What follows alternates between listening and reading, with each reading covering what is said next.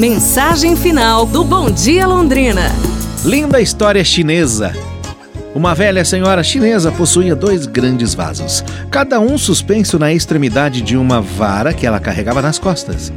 Um dos vasos era rachado e o outro era perfeito. Este último estava sempre cheio de água ao fim da longa caminhada da torrente até a sua casa, enquanto aquele rachado chegava meio vazio.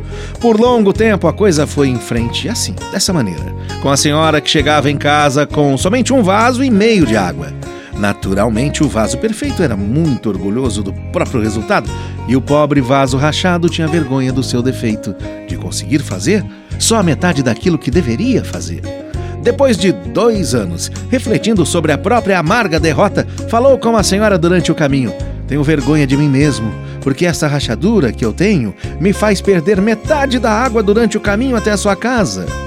A velhinha sorriu para ele e disse: Você reparou que lindas flores tem somente do teu lado do caminho?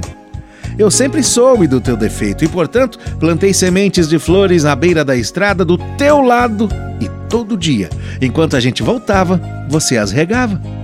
Por dois anos, pude recolher aquelas belíssimas flores para enfeitar a mesa.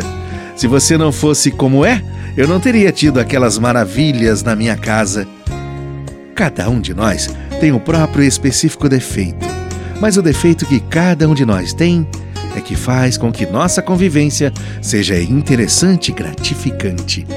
É preciso aceitar cada um pelo que é e descobrir o que tem de bom nele. Pra gente pensar, pessoal. Amanhã nos falamos. Um abraço, saúde e tudo de bom!